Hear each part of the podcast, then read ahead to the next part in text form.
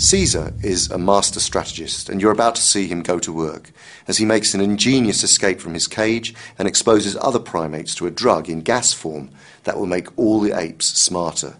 This is the beginning of a revolution that Caesar will lead.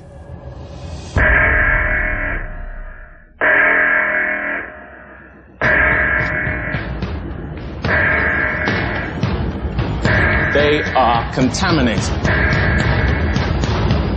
Put those apes down. You have no idea what you're dealing with.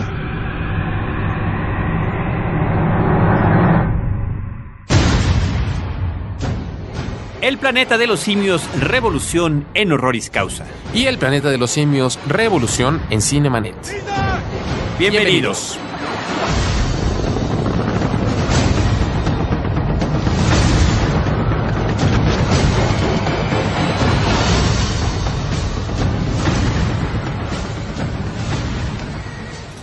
El cine se ve, pero también se escucha.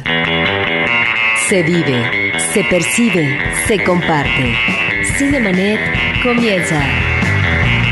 Carlos del Río y Roberto Ortiz en cabina.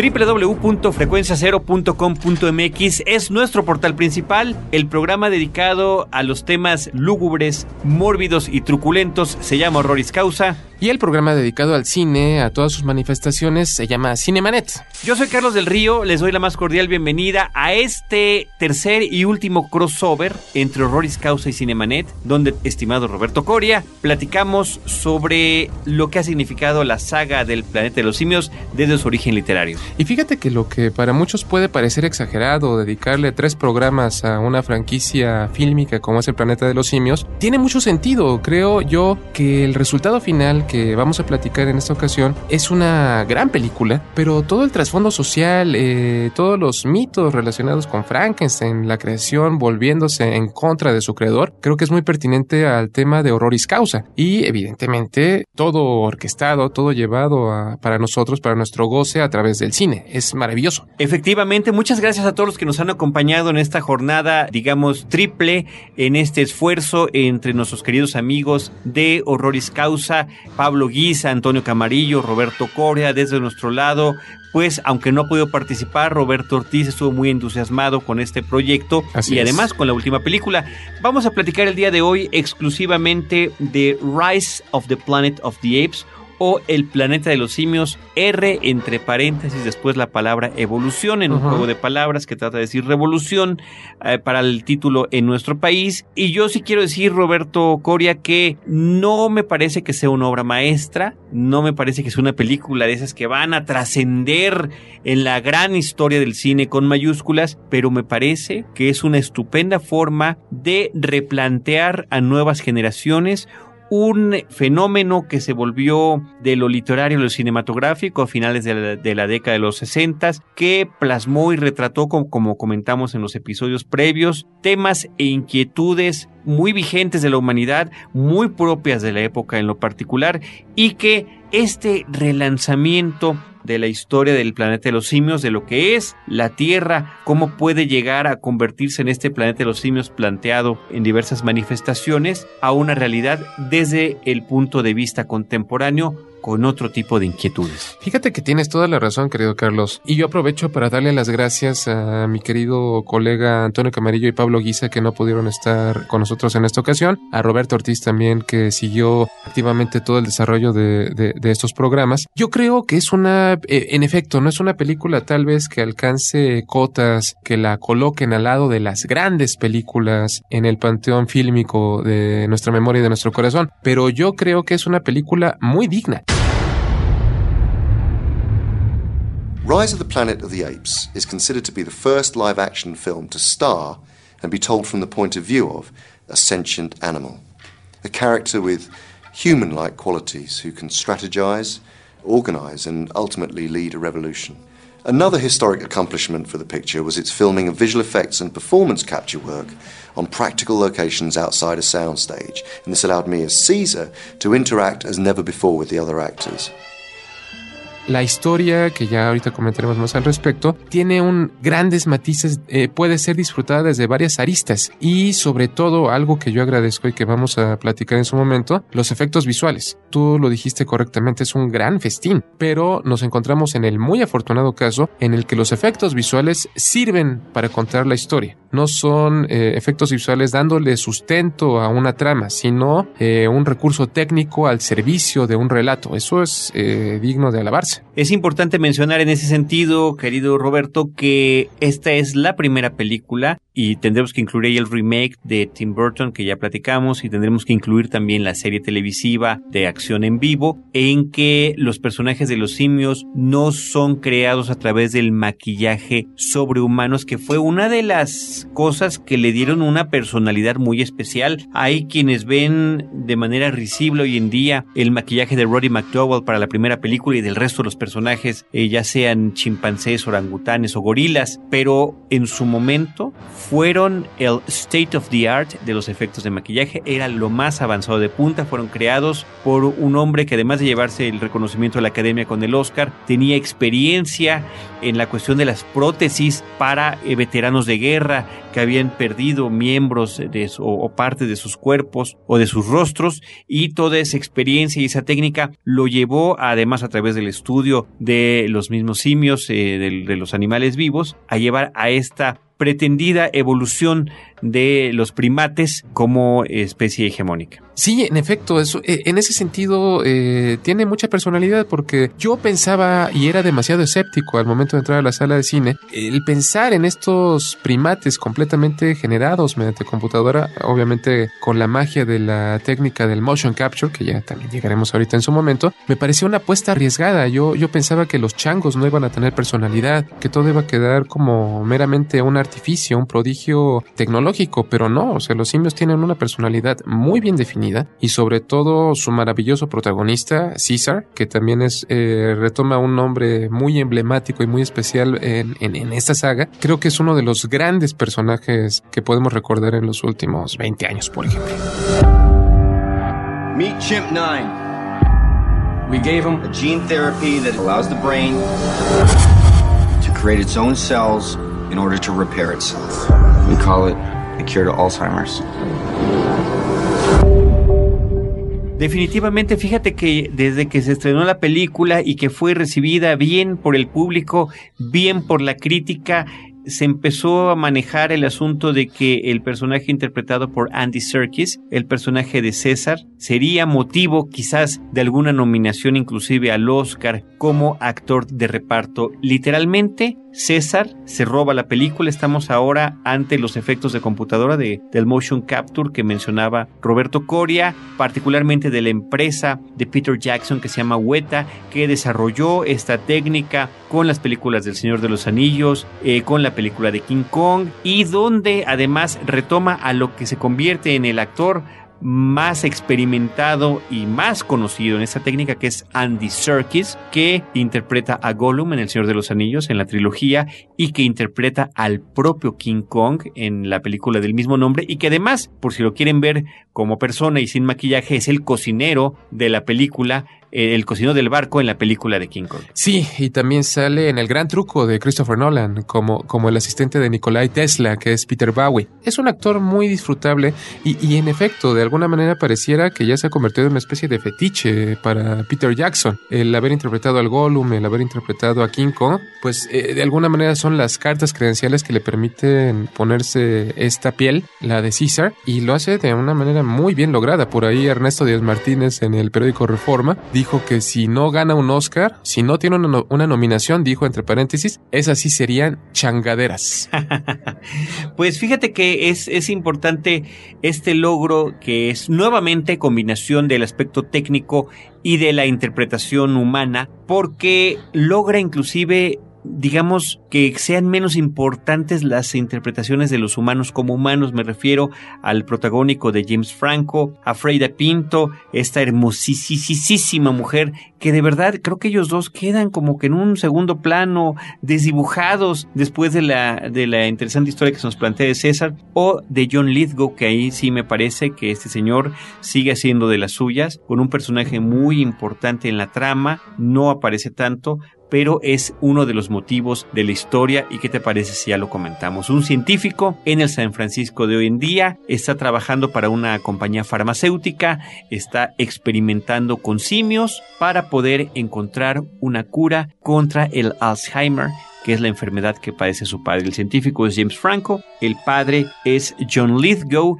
y efectivamente eh, por parte de Lithgow vemos una serie de matices de lo que tiene que ver con los efectos de su enfermedad porque lo vemos en momentos mejor o peor dependiendo de el grado de avance y después de supuesta cura a la que se ve sometido a través de estos de esta serie de experimentos llega a caer en las manos del científico un bebé chimpancé que decide adoptar y que resulta que se convierte en un personaje importantísimo en su propia casa porque no nada más le da ánimos a su papá, sino que se convierte en una especie de hijo y al que le descubre, gracias a las drogas con las que ha experimentado, una capacidad de inteligencia muy poderosa. Casi sobrenatural. Oh, he's a smart one, isn't he? Home. Home. Told him to sign? Just a handful of things. Caesar continues to show cognitive skills that far exceed that of a human counterpart.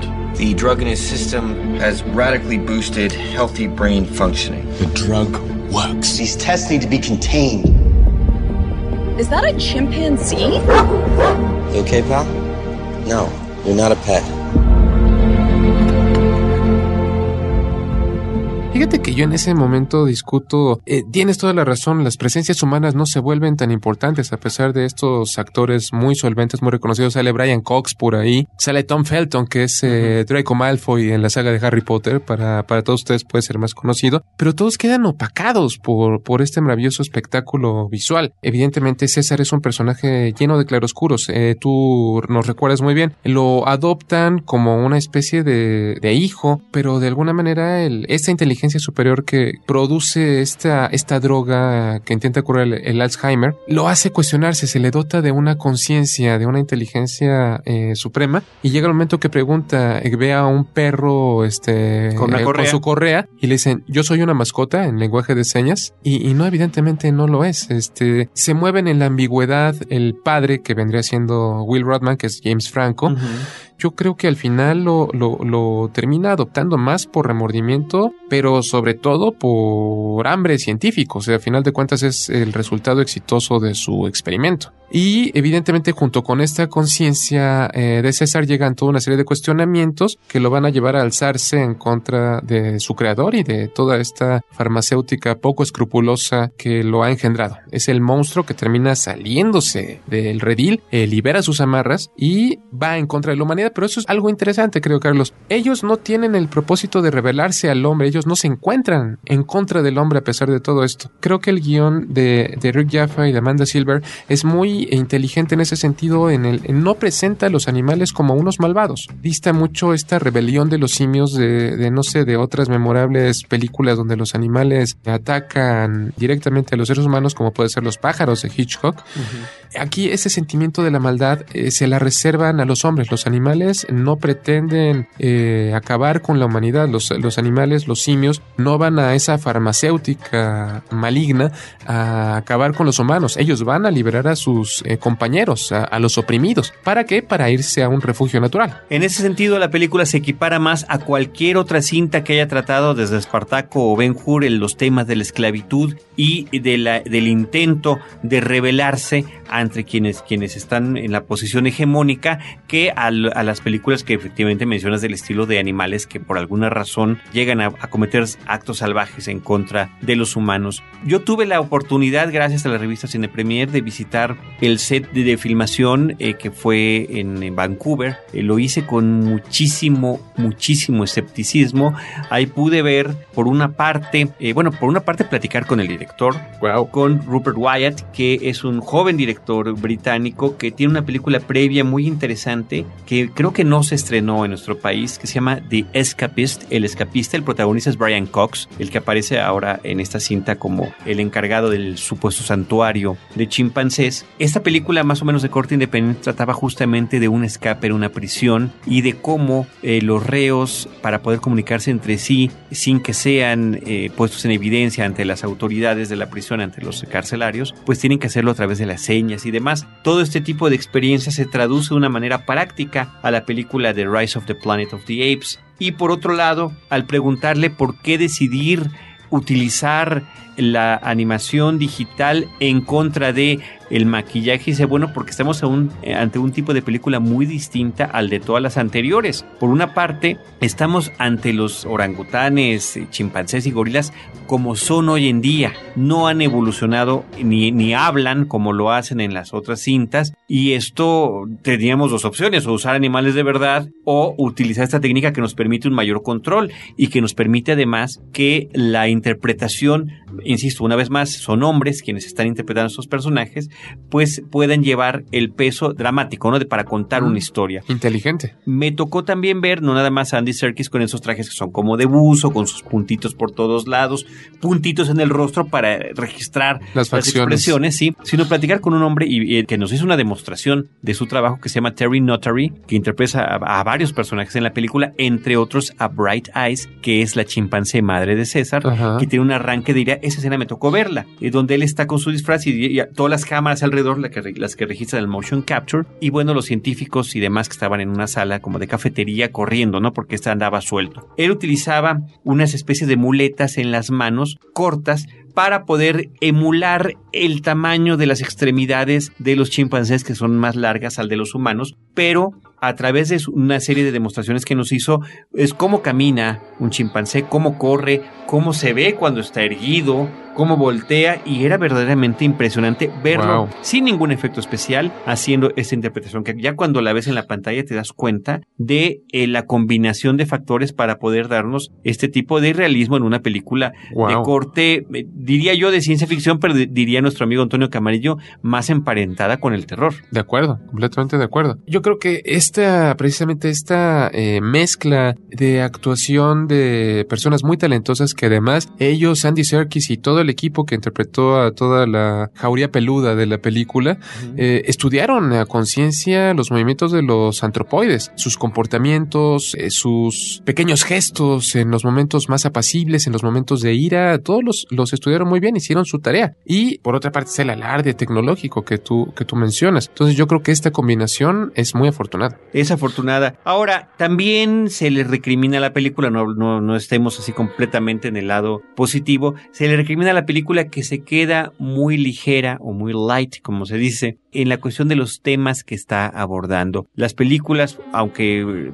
prácticamente parecían de serie B, ya lo platicamos en los programas anteriores, las secuelas, la 2, la 3, la 4 y la 5 de Pete los Simios, de alguna manera seguían trayendo ese fuerte contexto de los movimientos sociales que había en el mundo, incluido y, por supuesto Estados Unidos, con la, la, represión, por ejemplo, bueno, primero las, las protestas antibélicas, ¿no?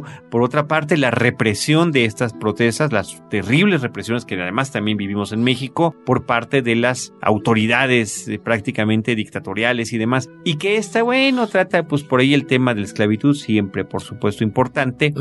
Pero no se mete en ese tipo de temas, pero sí habla de otros, de la crueldad contra los animales, de la experimentación científica y de lo que tú mencionabas al inicio del programa que es muy importante, el papel del hombre como Dios o el famoso complejo de Frangas. Y yo creo que en ese sentido, el, espectáculo que tenemos enfrente, porque hay que recordar, es un espectáculo. Yo creo que los, estos aspectos que distinguieron esas críticas sociales, eh, la lucha de clases, todo eso, está presente, no tal vez de una manera tan explícita ni tan impresionante como, como fue en su momento. Pero yo creo que, que el guion se convierte relevante en, en, la época en la que supuestamente somos más humanos con los animales.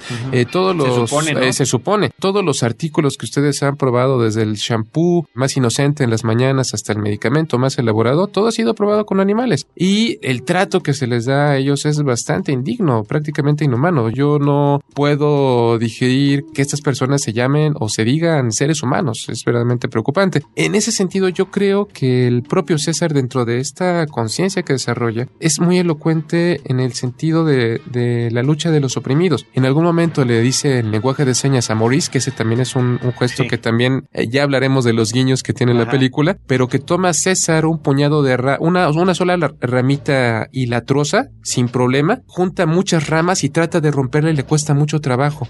Unidos somos más poderosos. Entonces, de alguna manera, César se convierte en una especie de mesías, eh, una especie de personaje que no solamente se roba del suministro personal de Rodman esta droga que administraba a su padre en otro momento para dotar a sus compañeros de revuelta de, una inteligencia superior y que se encuentren casi a la altura a la altura de él o lo más cercano posible a él para poder iniciar esta esta revuelta en la cual están exigiendo eh, pues su legítima posición en este planeta de la misma manera que la criatura de Frankenstein que interpretó en su momento Robert De Niro en, en aquella película de Kenneth Branagh se hace preguntas muy existenciales quién soy hacia dónde voy de dónde vengo ellos no pidieron ser creados pero el hombre en su soberbia los creó y de alguna manera el mismo hombre es el responsable de esta de este apocalipsis. Le decía un amigo, el camino al infierno está pavimentado de muchas buenas intenciones. Así es, es una frase que se ha utilizado con, con regularidad para comentar este tipo de cuestiones, ¿no?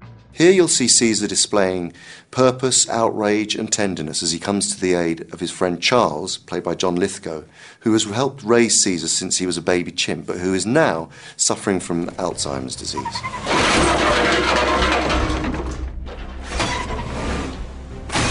Stop! You stop right now! Hey! Hey! Get out of there! Get out of the car! What the hell are you doing? Get out of my car!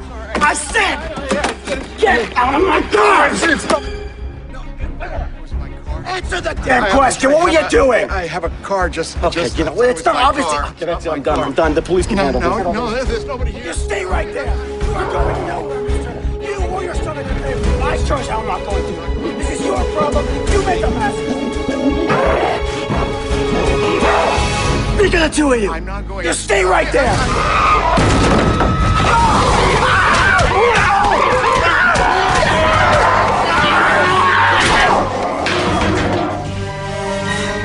It's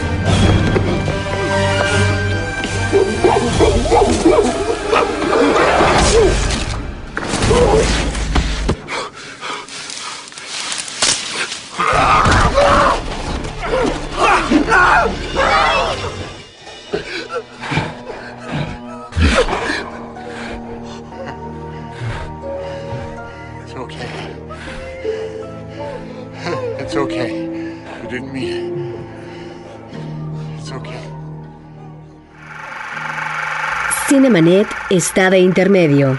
Regresamos en un instante. ¿Problemas personales? ¿Familiares? ¿Laborales? ¿De pareja? No te angusties. Mejor, pregúntale a Mónica. Ella sabrá cómo orientarte para encontrar juntos la solución y apoyar a otros con problemáticas similares. Manda tu caso. www.preguntaleamónica.com. Un podcast de frecuencia cero. Digital Media Network. Ahora, diseñar y hospedar su página web será cosa de niños. En tan solo cinco pasos, hágalo usted mismo sin ser un experto en Internet. Ingrese a suempresa.com y active ahora mismo su plan. Suempresa.com, líder de web hosting en México. Frecuencia Cero más cerca de ti. Síguenos por Twitter a través del usuario arroba frecuencia cero o bien únete a nuestra comunidad e interactúa con nosotros en www.facebook.com diagonal frecuencia cero. Esperamos tus comentarios, sugerencias y opiniones por estos medios. Cinemanet. A brilliant young scientist, Will, played by James Franco, saved Caesar from the lab, and along with a primatologist, Caroline, played by Frida Pinto, raised him to adulthood. Now, Will and Caroline have been forced to give Caesar up and take him to what they believe to be a nurturing environment, a primate facility run by its owner, Brian Cox. Saying goodbye to their friend proves to be very difficult.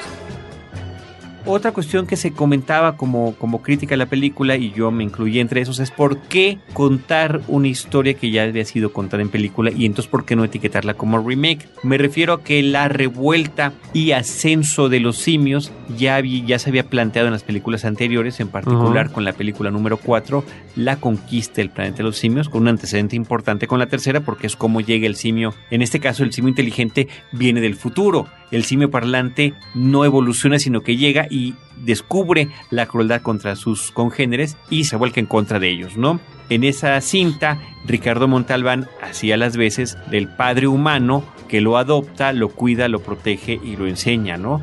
Y la misma desaparición de ese padre es la que también genera este espíritu revolucionario en el caso del César original. Aquí es diferente. Aquí el padre original, interpretado por James Franco, eh, después de un problema de actividad salvaje de la criatura, la tiene que dejar en un santuario y allí es donde se, donde se da cuenta César de todo lo que estás comentando, de la forma en la que los demás simios están siendo tratados por la humanidad.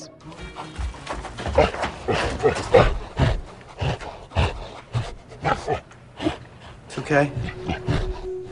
Go on.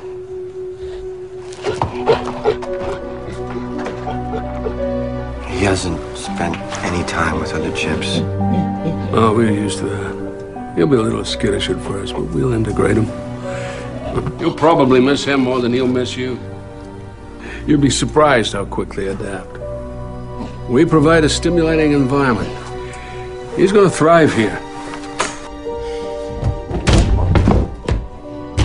Caesar! It's gonna be okay. Everything's gonna be okay. You're gonna stay here now. No. We're not going home right now.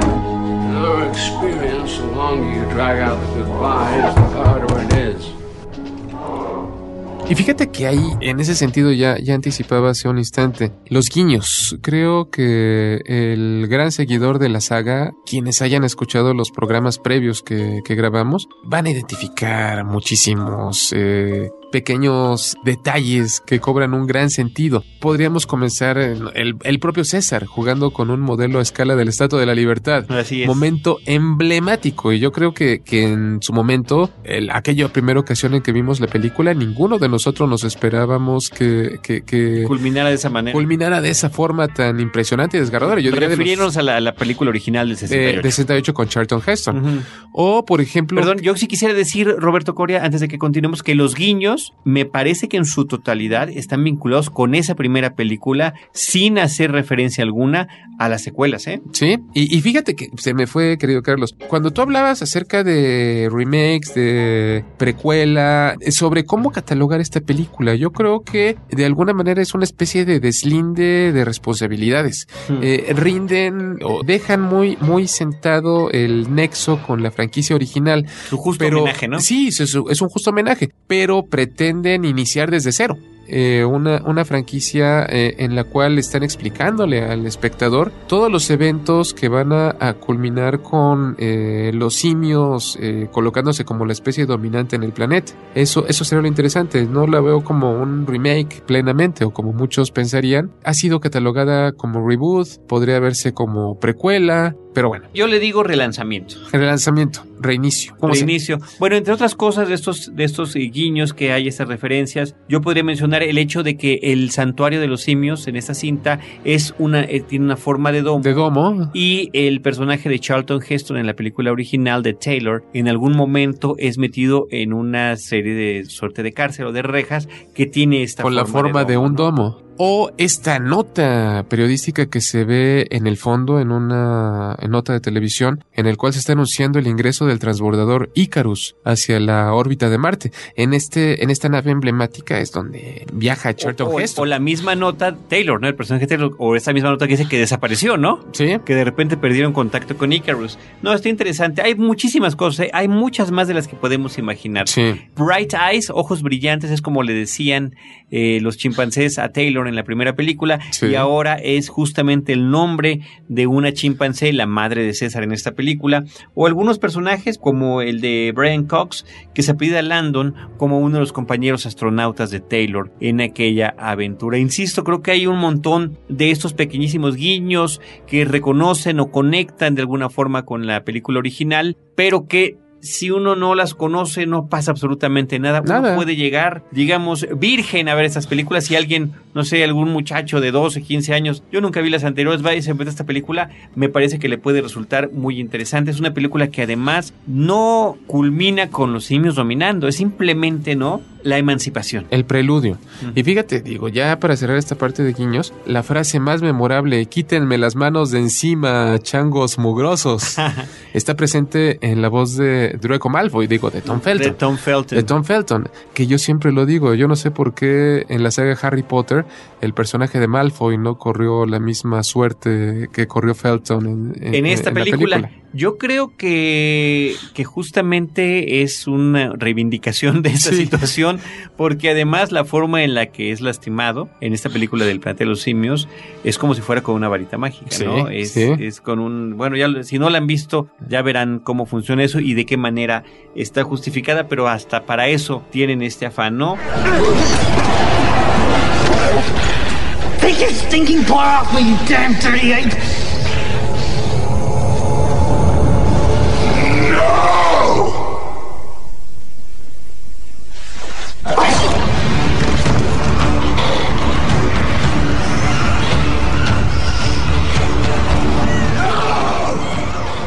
Insisto, el reparto eh, que incluye a Brian Cox, a Tom Felton, a Freddie Pinto, a John Lithgow, a James Franco, queda complementado justamente por esos otros actores, este otro tipo de intérpretes, estos nuevos intérpretes de esta nueva etapa de la producción cinematográfica de la captura de movimiento. Y dentro de todo esto, querido Carlos, algo que yo siempre voy a alabar es la forma en la que nos están presentando a los animales. Cuando César, porque ya podemos decir a la distancia ya de las semanas, involuntariamente mata al personaje de, de Tom Felton, la cara que hace el, el chimpancé en el momento que se da cuenta que ha privado de la vida a, a otro ser vivo, es desgarradora. O sea, el tipo se da cuenta que ya no hay retroceso, sabe, alcanza a comprender las dimensiones de lo que acaba de realizar. O eh, por otra parte está eh, el heroísmo y la limpieza de los animales. El gorila que en algún momento va a, a atacar a un policía, eh, no, en el momento que va a atacar a un policía, que César, logrando articular palabras, grita ¡No! En un tono autoritario,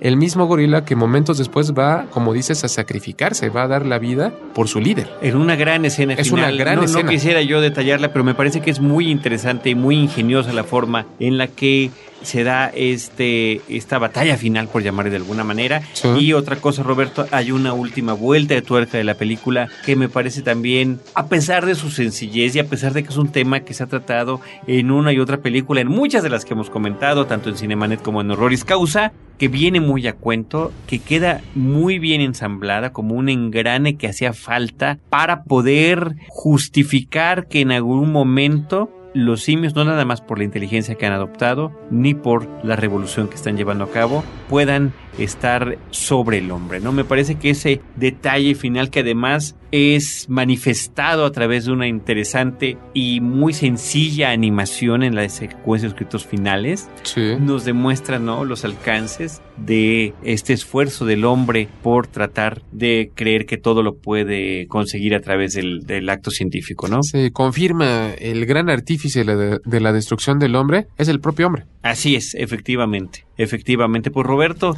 después de ya muchas horas de plática, muchas horas vistas de películas, series de televisión, vistas y revistas o revisitadas, si les queremos llamar así, pues es que estamos llegando al final de esta, de esta nueva charla Sí. sobre la, la franquicia de los simios. No sé si tengas alguna cuestión que Pues se, vaya, yo se creo nos que- esté pasando yo de creo largo. que yo creo que es inevitable hacer un juicio al final si junto con la película de 1968 la que más he disfrutado es esta. Sí, yo también. yo también la creo, verdad- no, no- no sé si lo comentamos platicamos en un programa previo, pero después de esa, en orden de importancia y de gusto y de calidad, vendría inmediatamente esta película, ¿no? Y, y yo creo que en ese sentido es un reinicio muy afortunado. Yo creo que las películas venideras pueden ser igualmente interesantes. Eh, al final, cuando salí de la sala de cine, salí muy complacido. Hay ocasiones en las que te lamentas haber pagado una entrada cuando vas a ver una Más película. veces de las que uno quisiera. Desafortunadamente. Pero en este caso no, yo, yo en ese momento me sentí recompensado.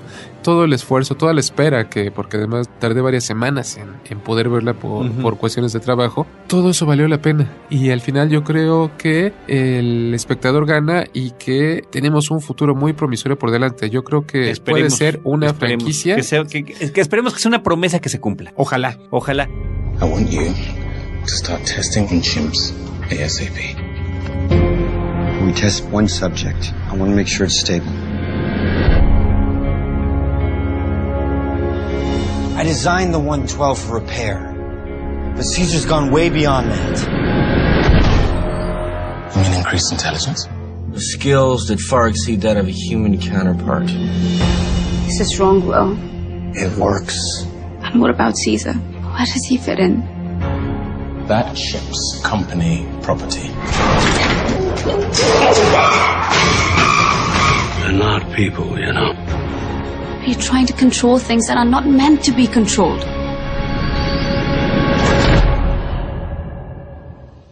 Un guiño último que quiero mencionar que ahorita que estabas diciendo la experiencia cinematográfica, bueno, al inicio de la película hay una escena que es la de la captura de los animales en su ambiente natural por parte de los cazadores, De que emula aquella salvajísima escena, no al mero inicio, pero sí en la parte, eh, de- en la primera parte de la película del planeta de los simios, cuando son los simios los que están cazando a los Cazando a los ¿no? humanos. Vemos cómo este tipo de papeles se invierten en las películas. Así es. Por ahí quien quiera leer un poco mis desvaríos, eh, escribí algo en mi blog en Horroris Causa. Eh, aparece por ahí un texto que yo me tomé la libertad de, llamarle La visión de los vencidos, haciendo homenaje a este texto canónico. Porque en efecto, de alguna manera los simios y en general toda la especie animal ha sufrido pues de lleno la maldad y, la parte más negativa del ser humano. Así que creo que en ese sentido el texto le rinde justicia a, este espíritu. El, lo pueden leer en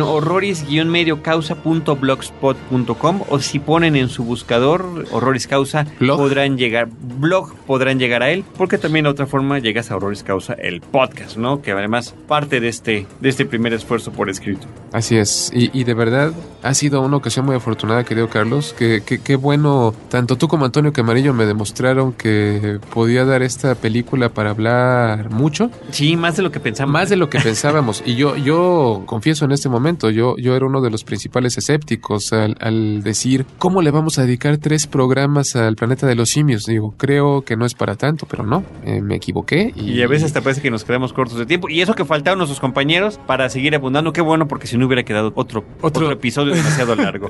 Otro episodio de dos horas. Pues muchísimas gracias, Roberto Coria. Carlos. Muchísimas gracias a todos los que nos escuchan por parte de Horroris Causa. Y también muchísimas gracias a todos ustedes, amigos de Cinemanet. Por favor, comuníquense con Cinemanet a través de las redes sociales. Hay muchas opciones. A mí me, entusiasma porque yo soy una parte activa de ese eh, grupo que han formado, creo, Carlos. Y creo que, vaya, los alcances que tienen es, son impresionantes. Así que felicidades por ese mérito. Muchísimas gracias. Bueno, es una forma diferente de, de compartir el gusto cinematográfico, no nada más avisando cuando tenemos un episodio nuevo, sino haciendo referencias de todo tipo a la cuestión del cine en facebook.com diagonal cinemanet y en Twitter en arroba cinemanet. Y en el caso de Horroris Causa, Puede ser a través de facebook.com diagonal horroris causa o en Twitter arroba horroris. Ahí estamos a sus órdenes. Perfecto, pues muchísimas gracias por este Carlos. último episodio sobre el planeta de los simios. Ya platicaremos de otras cosas. ¿Qué te parece de vampiros? En algún, otro, en algún otro momento lo vamos a hacer sin duda alguna. Muy bien, Roberto Coria. Querido Carlos del Río, muchísimas gracias. Gracias a todos. Nos escucharemos con cine, cine y más cine. Y horror, horror y más horror. You have no idea what you're dealing with.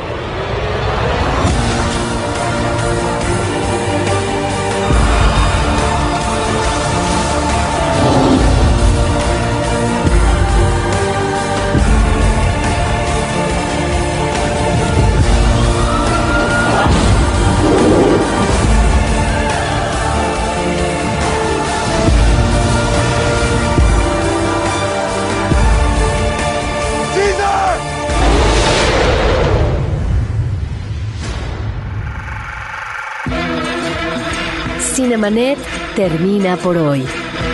Más cine en Cinemanet.